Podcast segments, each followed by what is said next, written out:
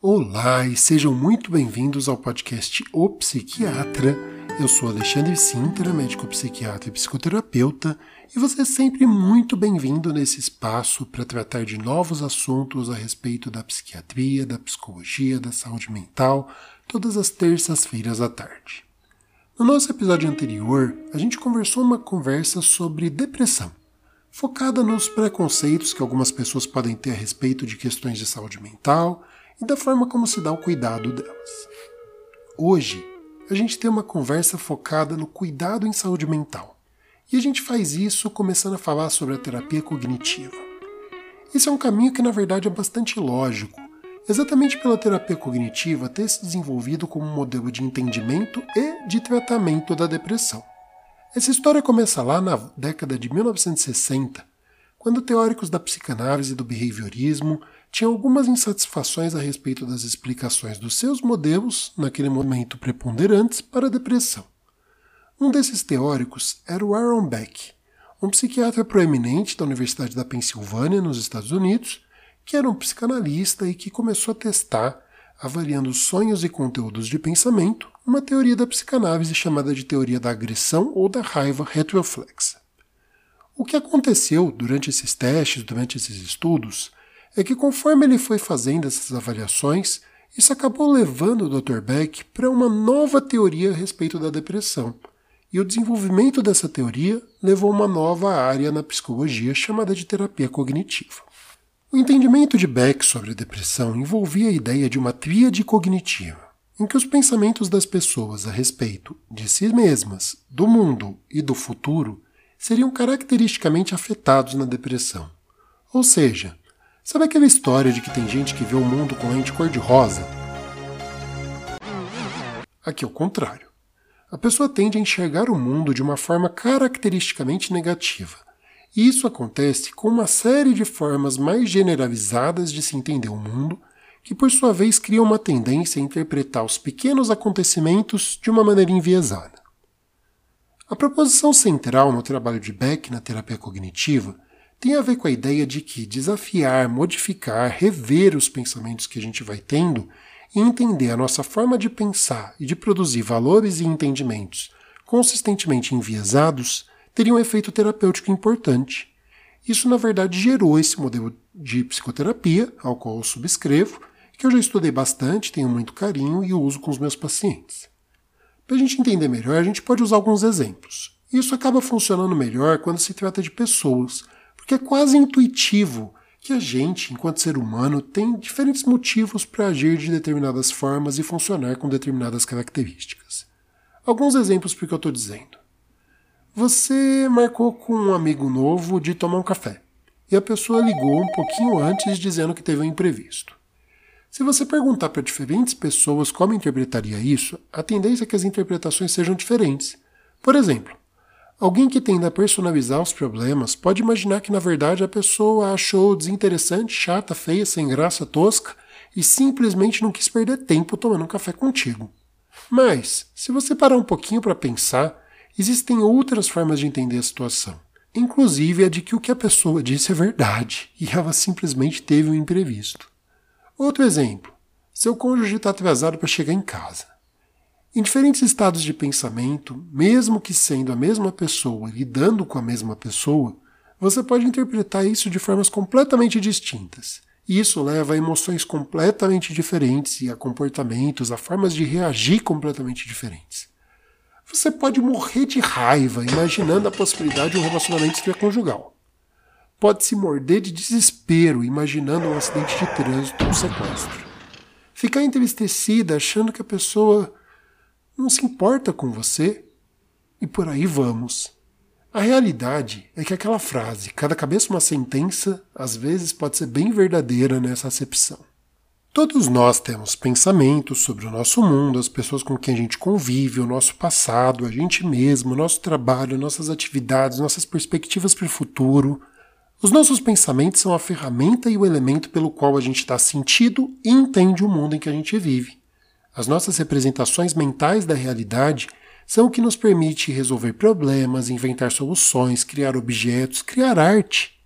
Pessoas sofrendo com problemas emocionais aprendem a pensar de uma maneira que tende a perpetuar os seus problemas. Pessoas vivendo com quadros depressivos tendem, por exemplo, a se enxergar como defeituosas ou inerentemente inadequadas e personalizar eventos e ações, ou seja, ao invés de perceber a possibilidade de uma causa externa para algo, tendem a se considerar a causa de algo. Elas tendem a acreditar que as experiências basicamente resultam em derrotas ou falhas, e isso pode ser um problemão por fazer com que elas não tentem algo diferente ou mesmo não busquem ajuda por acreditar que vão falhar de todo jeito e que, portanto, nem adianta tentar. Essas pessoas podem ter fortes percepções de desesperança que pode alimentar sentimentos muito incômodos e mesmo paralisadores, de uma forma que se assemelha a uma engrenagem, que gira, gira, mas levando a mais desesperança, desamparo e sofrimento.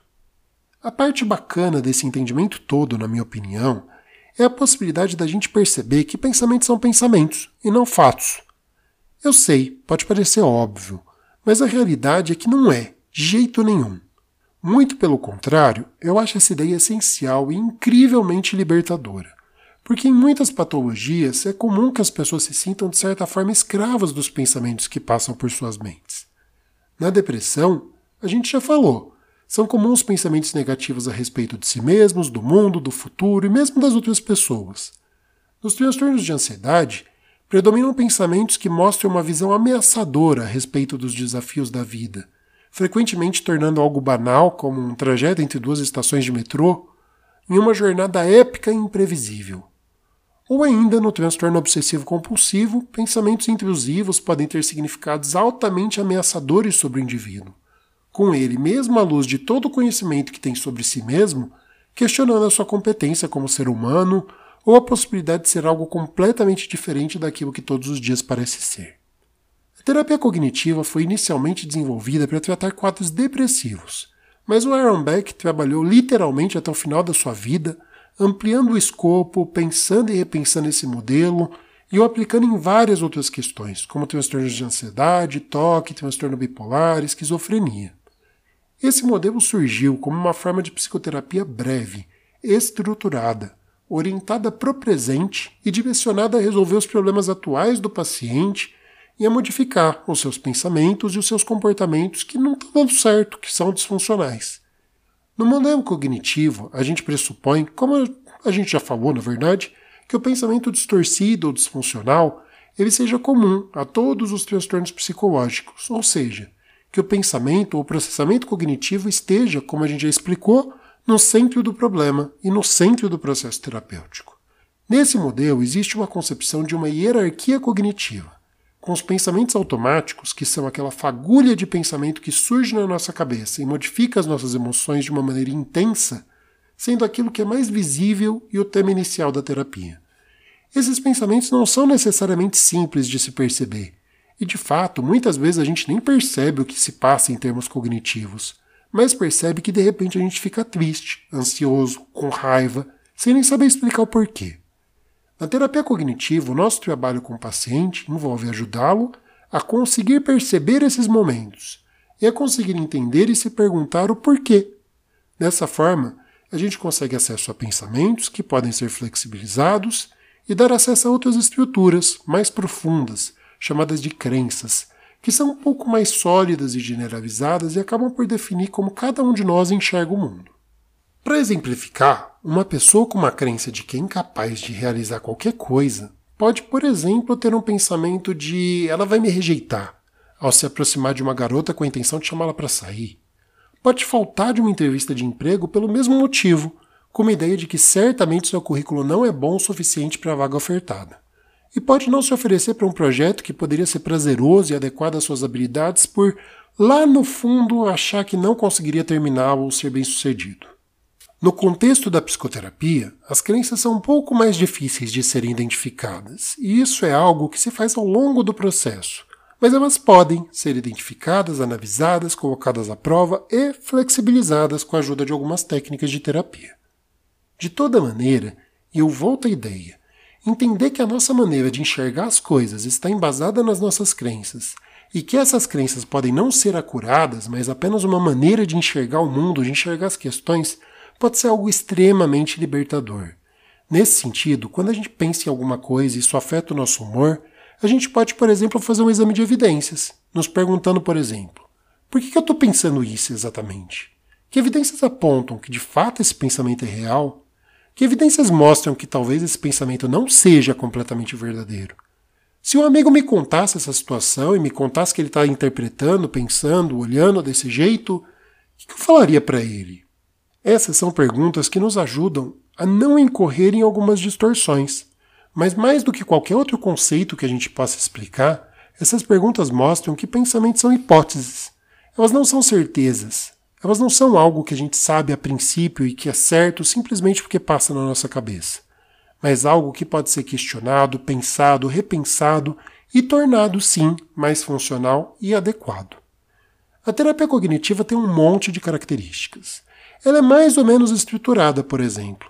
Envolve um plano de tratamento da parte do terapeuta, uma aliança entre terapeuta e paciente para determinar os seus objetivos e monitorá-los, uma organização de sessão que permita escolher os pontos mais importantes a serem trabalhados, e uma aliança que faça com que o conteúdo da sessão não se encerre nela e transborde para o dia a dia da pessoa, com planos de ação que sejam alinhados entre terapeuta e paciente e que ajudem a resolver os seus problemas e as dificuldades atuais.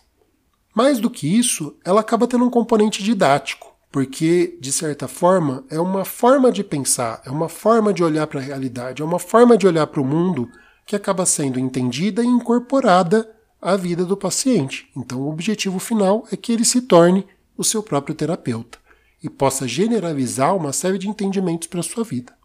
Bom, eu espero que vocês tenham gostado de entender um pouco mais sobre esse modelo terapêutico pelo qual me apaixonei há mais de 10 anos e que tem norteado a minha prática desde então.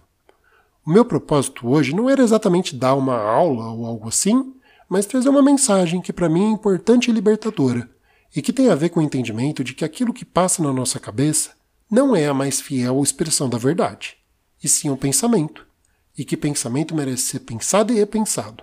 Afinal, mudando a mente, a vida à nossa volta também muda um pouquinho, certo? Gente, muito obrigado pela atenção, muito obrigado pela audiência e até a próxima semana. Tchau, tchau.